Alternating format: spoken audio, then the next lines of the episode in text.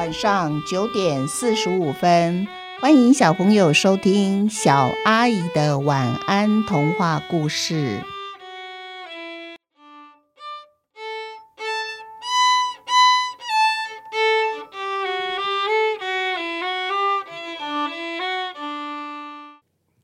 细汉传奇》第七集：三天假期。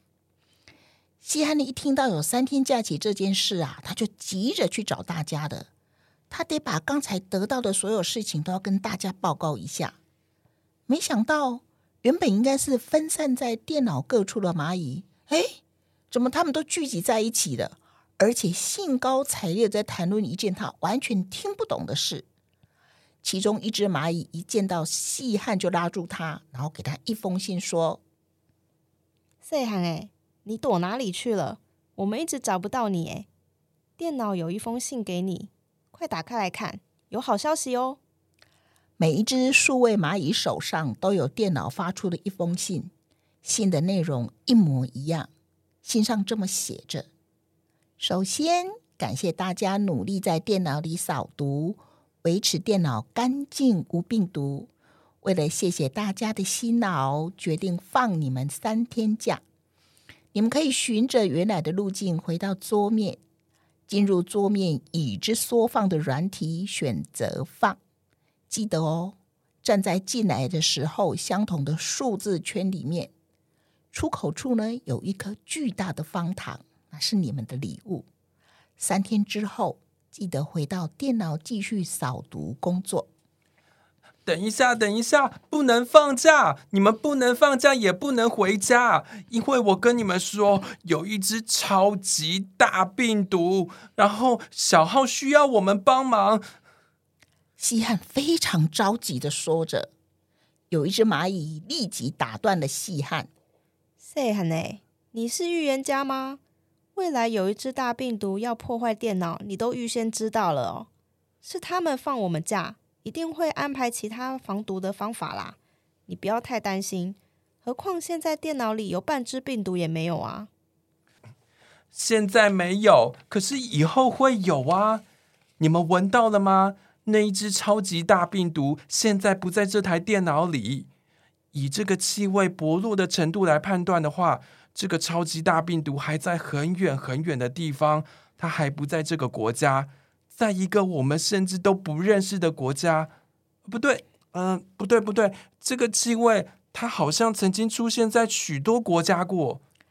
细汉确定真的有病毒朝这一台电脑而来，可是呢，每一只数位蚂蚁都归心似箭，谁也不想节外生枝。细汉。别的国家的病毒关我们什么事呢？我们的工作就是要管好这台电脑，抓到每一只想要对这台电脑进行破坏的病毒啊！这股气息似有若无，持续飘送。细汉更急了，他想跟大家解释：电脑里住了一个孩子，电脑不能被病毒破坏。但是，所有蚂蚁早已经排好队伍了。他们鱼贯的走出电脑，来到桌面，进入已知缩放软体。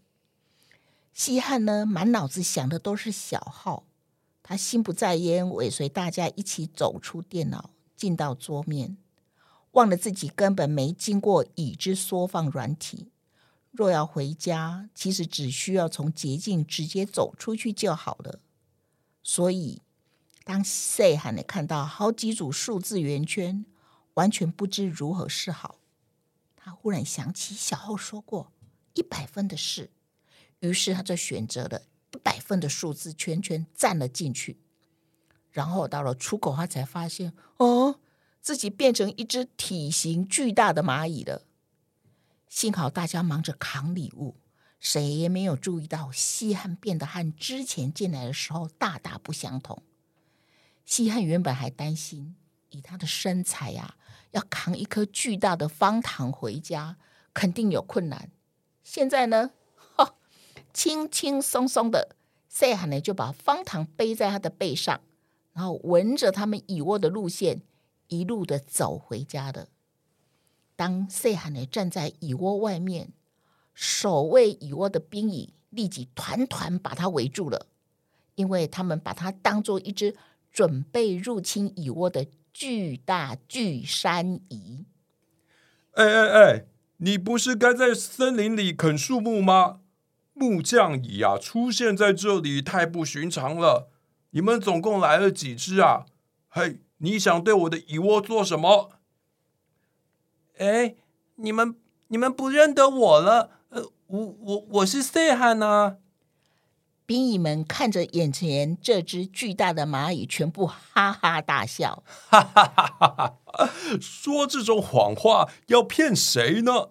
你不如就这样说好了。我们蚁窝的赛罕呢，被你抓住，现在你把它藏在你的触角窝最里头，不让它出来。如果你这样说的话，我们或许还会相信你说的话呢。诶，不是啊，我真的是赛罕。我跟你说，电脑啊，它现在让我们放假三天，然后这颗方糖是他们给我带回家的礼物。任务完成啊，还有神秘的礼物哦！你们看，细汉放下他背上的那一颗巨大方糖，大个儿的触角正好从远处点了细汉的头两下。大个儿深吸一口气后说：“啊，这真的是细汉没错哎！电脑到底给你吃了什么大力丸，让你变得如此巨大？这样的你……”恐怕无法再回去当一只数位蚂蚁的吧。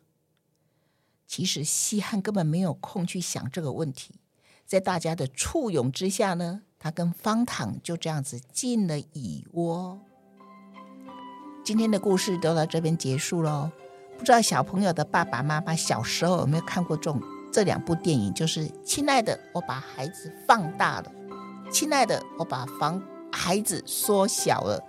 嗯，这两部电影大概是大概就是有这个味道，孩子把它变得很大，孩子又变得很小的一个类似有趣的科呃幻想电影哈，不能讲科跟科没关系，幻想电影。那当时我会这样想的的念头就来自于这两部电影哦。那你觉得细汉现在变这么大呢？怎么办呢？怎么办？他还能够回电脑里面吗？而且细汉好奇怪，他觉得一百很好。当时他在想这个问题的时候，他可没想到，好像第一名也不错，他又怎么没有选择一呢？好，可见，我觉得一百好像吸引力还比一还大一点点哦。好，今天的故事就到这边结束了，祝你们有一个甜蜜的梦，晚安。